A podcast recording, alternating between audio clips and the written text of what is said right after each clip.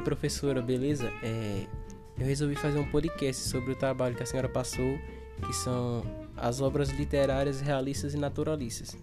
E eu resolvi falar sobre a obra O Ateneu, de Raul Pompeia. Então, vamos com a biografia dele. Pompeia nasceu no dia 12 de abril de 1863, em Jacuecanga, município de Angra dos Reis, no Rio de Janeiro.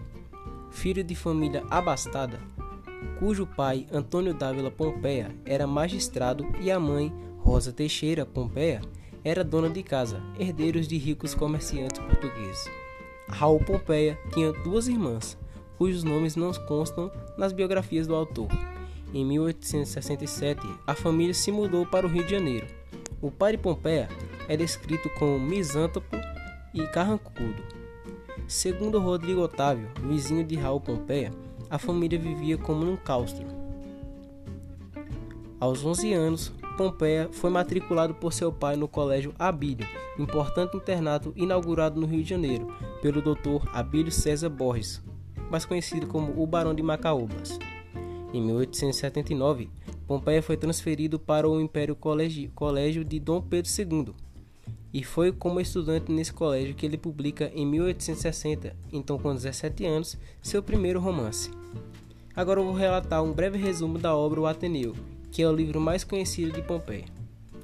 O Ateneu é um romance do escritor brasileiro Raul Pompeia, considerado como o único exemplar de romance impressionista na literatura brasileira.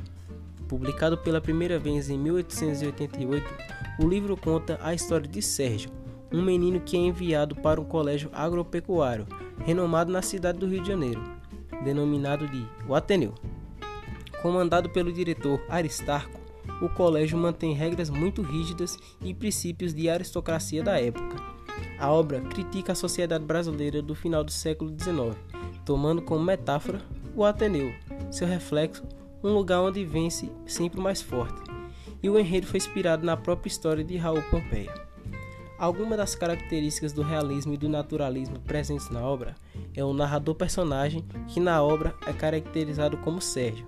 Também os aspectos animalescos dos personagens, o determinismo, e juntamente com o ambiente e os personagens sendo descritos de forma bem detalhada.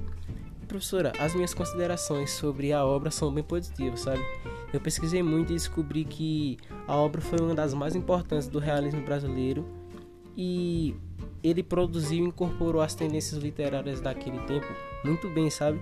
E numa linguagem muito peculiar e bem revolucionária para aquela época. E isso mostra o quanto Pompeia era bem dedicado e inteligente. E é isso aí, professor. Espero que a senhora goste desse trabalho. Tamo junto e até mais.